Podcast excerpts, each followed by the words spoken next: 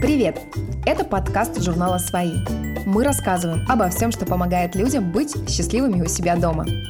Журнал «Свои» выпускает группа «Самолет», которая строит дома в Москве и Подмосковье. И сегодня мы поговорим про то, как бороться с травлей в школе.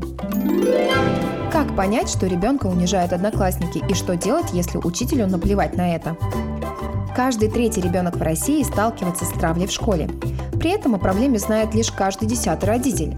Взрослые, в том числе учителя и директора школ, могут не замечать проблему или просто закрывать на нее глаза. В результате одноклассники каждый день унижают ребенка и играют его портфелем в футбол, а этот ребенок потом может покончить жизнь самоубийством или прийти в школу с ружьем. Вместе с психологом Анастасией Тутик разбираемся, почему дети молчат о проблемах и как им помочь. Чем травля отличается от обычного конфликта? Дети иногда ссорятся. Они могут толкаться, кричать друг на друга и даже драться. И это нормально. Если сегодня Петя и Маша обзывали друг друга, а завтра они вместе играют в футбол, это не травля, а конфликт. Совсем избежать конфликтов между детьми не получится. Да и не надо, конфликты учат их справляться с агрессией, отстаивать свои права и мириться. Травля – это агрессивное поведение, которое повторяется постоянно. При этом силы детей не равны, то есть одни выступают агрессорами и издеваются над другими – жертвами. И эти роли остаются неизменными. Травля не учит ничему хорошему, только вредит. Характерные черты травли – эмоциональное или физическое насилие. Это могут быть оскорбления, шутки, сплетни, а также драки и стычки. Издевательства происходят постоянно и направлены на одного и того же человека – Класс либо поддерживает агрессора и тоже травит жертву, либо делает вид, что ничего не происходит. Многие взрослые считают, что это просто дети сейчас такие, или сводят травлю к проблемам отдельных детей. Например, считают, что Сашу дома бьет отец-алкаш, вот он и отыгрывается на одноклассники. Или неудивительно, что над Ксюшей все смеются, она же заикается и постоять за себя не может. Но травля – это всегда системная ошибка. Когда над ребенком издеваются в школе, есть не только агрессор и жертва, но и наблюдатели.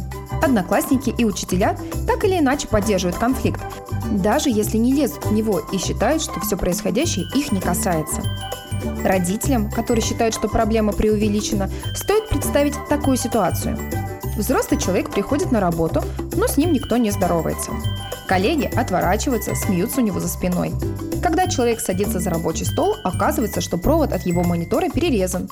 Человек спрашивает у коллег, что произошло, видели ли они, кто это сделал, но все молчат и делают вид, что ничего не слышат.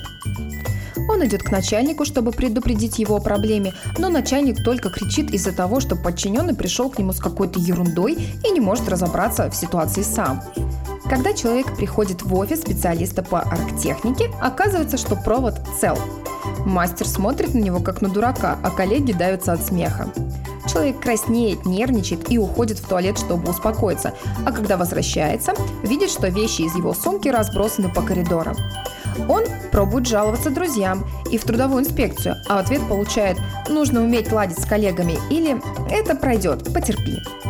При этом у взрослого есть опыт и компетенция. Он знает, как обратиться за помощью и в конце концов может просто уволиться. А ребенок, которого каждый день травят в школе, ничего не может с этим сделать. Светлана, 35 лет. Наш класс был самым сильным по успеваемости, но при этом самым неуправляемым. Меня еще двух парней постоянно гнобили по любому поводу.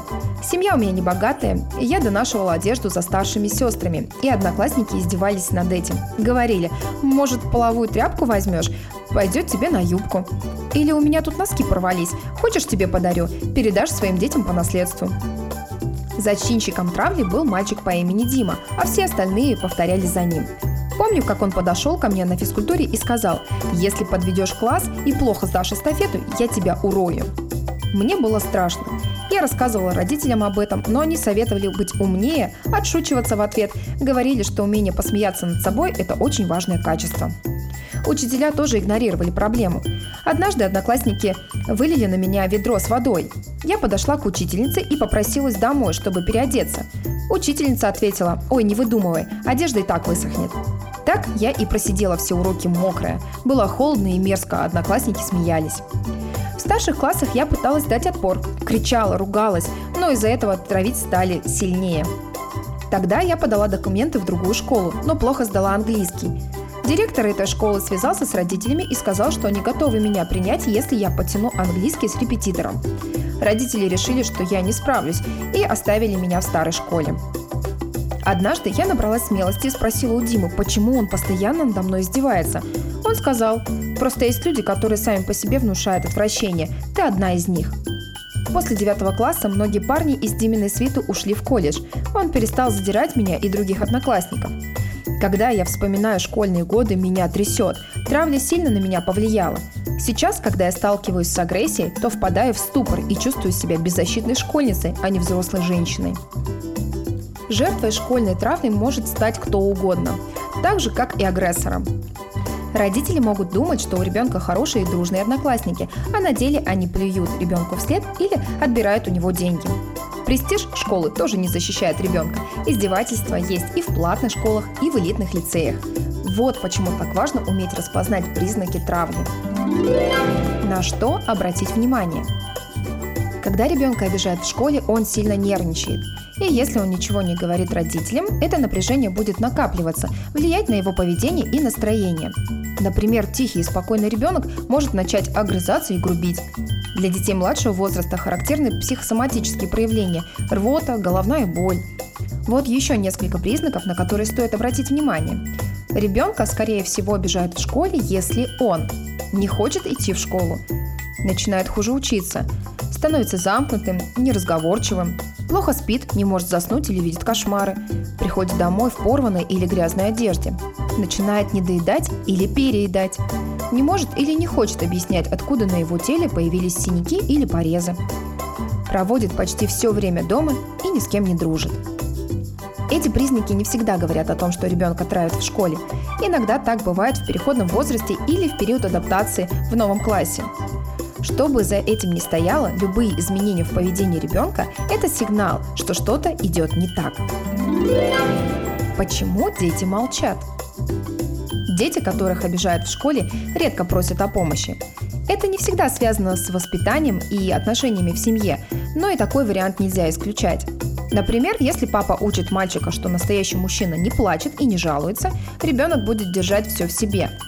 А если мама приходит с работы раздраженная, ребенок не станет говорить ей о проблеме, чтобы не разозлить еще больше. Молчание ребенка может зависеть от возраста. Например, подростки предпочитают решать проблемы сами, а дети младшего возраста часто боятся расстроить родителей. Есть и другие варианты. Возможно, ребенок молчит, потому что запуган. Обидчик сказал, что если ребенок кому-то пожалуется, он ему всю жизнь испортит. Не хочет быть стукачом. Считает, что жаловаться плохо. Думает, что если вмешаются родители, над ним будут издеваться еще больше. Стесняется признаться, что не справляется сам. Винит себя, считает, что причина в том, что с ним что-то не так, и он этого заслуживает. Боится рассказать родителям, за что именно над ним издевается. Например, если одноклассники шутят о том, что у девушки якобы было много половых партнеров. Поддается авторитету взрослого. Когда ребенка обижает учитель, а тот считает, что взрослый всегда прав. Учитель может быть и агрессором, и зачинщиком конфликта среди детей. Например, если он сравнивает учеников между собой, отпускает замечания, клеит ярлыки или выделяет любимчиков – Ребенок может молчать об издевательствах по разным причинам, поэтому так важно обращать внимание на любые изменения в его поведении. Костя, 28 лет. У меня была хорошая семья. Родители редко ругались и всегда заботились обо мне. Мама вязала на заказ, папа работал на заводе. В младших классах я носил брекеты и в целом был неуклюжим, поэтому меня дразнили. Но родители поддерживали меня. А еще у меня были друзья во дворе, поэтому я не сильно переживал. Когда мне было 10 лет, отец ушел куда-то и не вернулся. Он до сих пор считается пропавшим без вести. Мама была не в себе. Я чувствовал себя потерянным и замкнулся. Все учителя знали, что произошло, но никому в классе не рассказывали. Пошли сплетни, что отец нас бросил и ушел к любовнице. Меня перестали дразнить кривозубом, но начали травить, отбирать сумку, бить, если сопротивлялся, оскорблять и называть нытиком. Иногда рядом с этими обидчиками были друзья со двора, но они просто молча смотрели, а потом тоже стали издеваться надо мной. Учителя знали об этом, но игнорировали. Школьный психолог спрашивал, как дела, не обижает ли меня кто, но я ничего не рассказываю, и он просто перестал вызывать меня к себе. Я не выходил гулять, начал заикаться, мог заплакать на уроке в девятом классе. Не рыдать, но пустить слезу, когда учитель ругал за то, что я плохо написал контрольную. Я стал двоечником, а учителя только подливали масло в огонь. Говорили при всех, что я совсем от рук отбился и что у меня нет будущего. Исчезновение отца сильно подкосило маму, а еще она работала на двух работах, поэтому ей было не до моих проблем в школе. Я вырос изгоем и очень зол на всех. Никогда не был на встрече выпускников и продолжаю ненавидеть учителей и одноклассников. Школа закончится, но последствия травли никуда не денутся. Если ребенку вовремя не помогать справиться с проблемой, он вырастет неуверенным в себе, будет страдать от депрессии или аутоагрессивного поведения. Будет вымещать агрессию на самом себе. Как поговорить с ребенком? Если родитель подозревает, что над ребенком издевается, для начала нужно поговорить с ним об этом, а не бежать в школу и закатывать скандал. Нельзя спрашивать ребенка в лоб, давить или устраивать допросы. Так он закроется еще больше. В разговорах о травле важно учитывать возраст ребенка. Если он учится в начальной школе, можно разузнать все через игру, например, через сказку с договариванием. Имя главного героя должно быть созвучным с именем ребенка, чтобы ему было легче ассоциировать себя с ним. Например, ребенка зовут Вася, а персонажа сказки – Ваня. Сказка должна звучать примерно так. Теплым осенним утром мальчик Ваня идет в школу и думает о том, что... По пути в классный кабинет Ваня встречает одноклассника Диму и мальчики.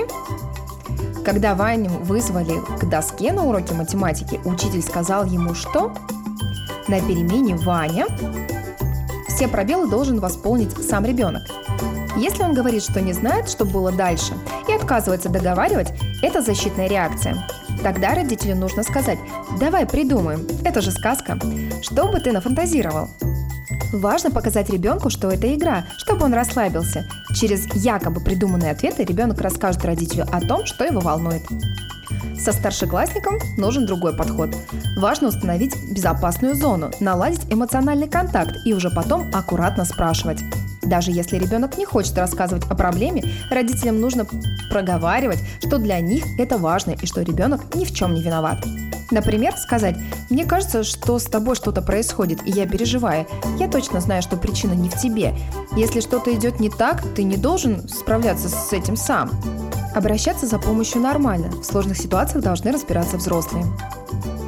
Ребенку не нужно, чтобы родители обещали разнести обидчика, школу и всех вокруг.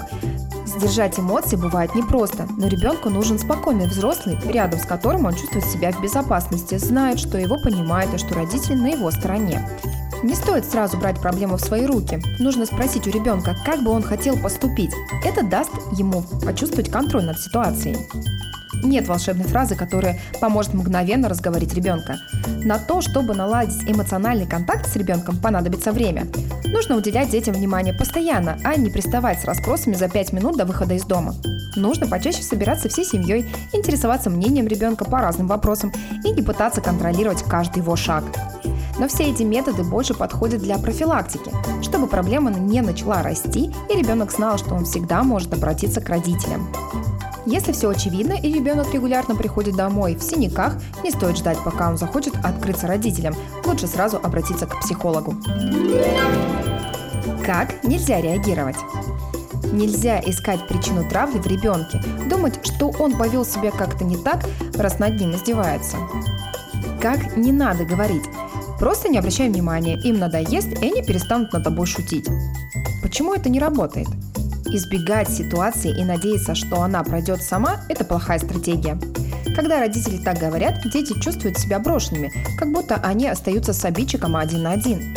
Кроме того, если ребенку будут постоянно говорить, что он тупой, и родители не будут в это вмешиваться, рано или поздно ребенок поверит, что так оно и есть.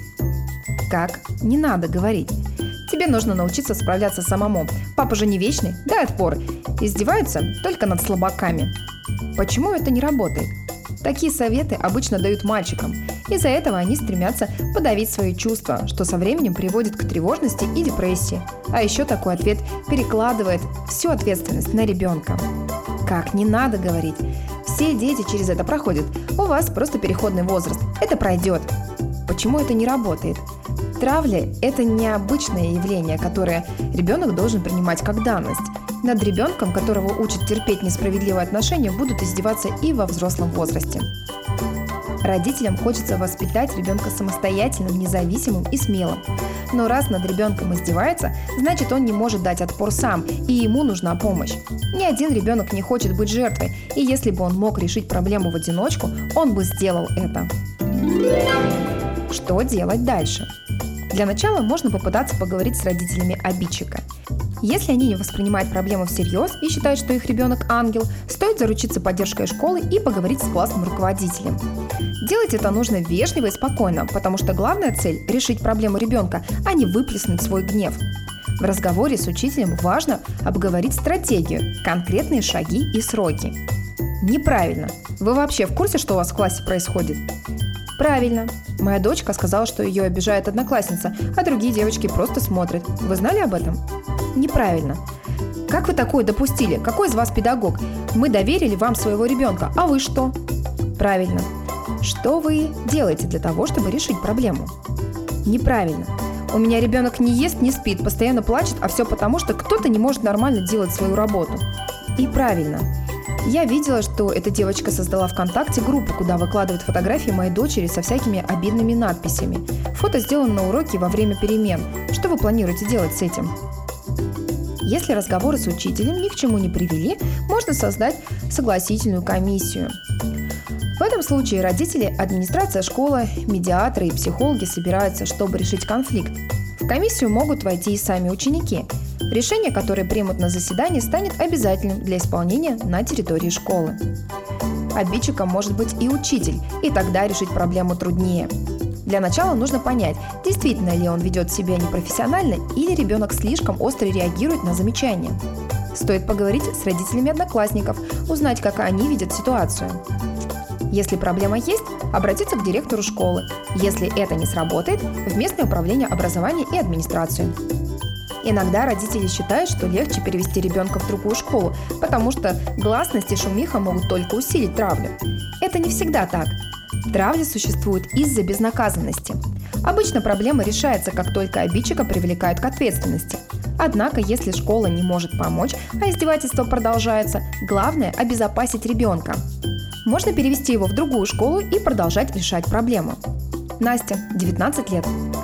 В начальной школе у меня была очень суровая учительница. Она могла наорать на нас без причины, сказать что-то грубое, ударить линейкой или кинуть в кого-нибудь мелом. К фамилиям мальчиков она любила добавлять слово «пан».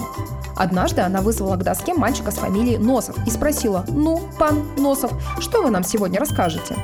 Класс смеялся, и за мальчиком на долгое время закрепилась кличка Понос. Девочек учительница звала секретутками. Я не понимала, что это значит, и спросила у родителей. Родители были в шоке и стали расспрашивать о том, что происходит в нашем классе. После этого они решили поговорить с учительницей, но директор был на ее стороне и не видел никакой проблемы. Тогда родители сказали, что если учительница начнет кричать или бить кого-то линейкой, я должна записать все это на телефон. Я так и сделала. Записями родители сразу пошли в городскую администрацию, знали, что от директора помощи ждать бессмысленно. Стал вопрос об увольнении учительницы, но внезапно половина класса оказалась против этого. Многие родители считали, что строгость – это неплохо, и что учитель – сильный педагог, который обеспечит нам хорошее будущее, поэтому можно и потерпеть. Учительницу в итоге уволили, но стало только хуже. Если раньше у нас с одноклассниками был общий враг, строгая класснуха, то теперь изгоем стали я и моя семья. Родители игнорировали на собраниях, удалили из общего чата. Надо мной постоянно подшучивали. Говорили, что новая классная руководительница ставит мне пятерки только из-за страха, что я и ее сниму на видео. Наверное, дети просто повторяли то, что слышали дома от своих родителей. Город у нас маленький, и переводиться в другую школу не было смысла, поэтому мы всей семьей переехали в другой город. Некоторые родители, которые сталкивались с травлей детей в школе, советуют сразу же забирать ребенка из учебного заведения. Они считают, что бороться с травлей бессмысленно. Раз она есть, значит учителя и администрация не сумели выстроить правильные отношения между учениками а значит проблема возникнет снова. Поэтому нужно искать не просто новую школу, а еще и хорошего классного руководителя. В идеале он способен устанавливать правила жизни в классе и контролировать их, брать на себя ответственность. Определить это сходу практически невозможно. Можно ориентироваться на желание учителя решить проблему. Если оно не меньше, чем у родителей, значит есть шанс, что ситуация не повторится. Если разговоры не работают. Издевательства в школе не просто портят человеку всю жизнь. Они могут довести до суицида или привести к психологическим расстройствам, из-за которых ребенок будет сидеть на антидепрессантах. Поэтому, если школа не защищает ребенка или не реагирует на ситуацию, нужно переходить к юридическим и правовым мерам. Для этого понадобятся доказательства, переписки, показания других родителей или детей, диктофонные записи разговоров, зафиксированные побои, испорченные вещи. Эмоциональную травлю, когда ребенка обзывает, распускает про него сплетни или игнорирует, доказать сложнее, чем физическую. Вот что можно сделать, если не получилось решить проблему на уровне школы. Написать чиновникам. Отправить заявление в Управление образования по городу или области, в Роспотребнадзор и территориальное управление Роспотребнадзора. Обратиться к региональному уполномоченному по правам ребенка. Заявление можно писать в свободной форме. Главное рассказать, что произошло и приложить доказательства, которые удалось собрать. Чиновники рассмотрят заявление в течение 30 дней с момента получения. Они могут проверить действия учителей и школьной администрации, проконтролируют, как в школе соблюдают права учащихся и соблюдают ли вообще. Если в результате окажется, что учителя и администрация школы не соблюдают требования закона об образовании, не способствовали решению конфликта или сами принимали в нем участие, их привлекут к административной ответственности. Обратиться в НКО. Во многих регионах России действуют некоммерческие организации, которые занимаются вопросами травли в школах. Они помогают разобраться в проблеме и предлагают эффективные способы ее решения. Еще в НКО подскажут, на какие нормативные акты ссылаться в заявлении в прокуратуру. Написать в полицию и прокуратуру. Если ребенок приходит домой с царапинами, синяками, ссадинами, ожогами или другими травмами, лучше обратиться в полицию и прокуратуру. Прокуратура тоже следит за соблюдением закона об образовании. В нем сказано, что школа должна обеспечить безопасность ребенку на время обучения. В полицию нужно обращаться, если здоровью ребенка причинен вред средней тяжести и выше. Полиция проведет расследование и решит, надо ли возбуждать уголовное дело. Привлечь внимание общественности. Написать посты в соцсетях, обратиться к журналистам. Придание огласки может ускорить решение проблемы. На этом все. Автор текста Анна Нормания. Подписывайтесь, чтобы не пропустить следующий выпуск. Оставляйте оценки и отзывы к подкасту. Больше материалов на сайте и в соцсетях журнала «Свои». Ссылки в описании.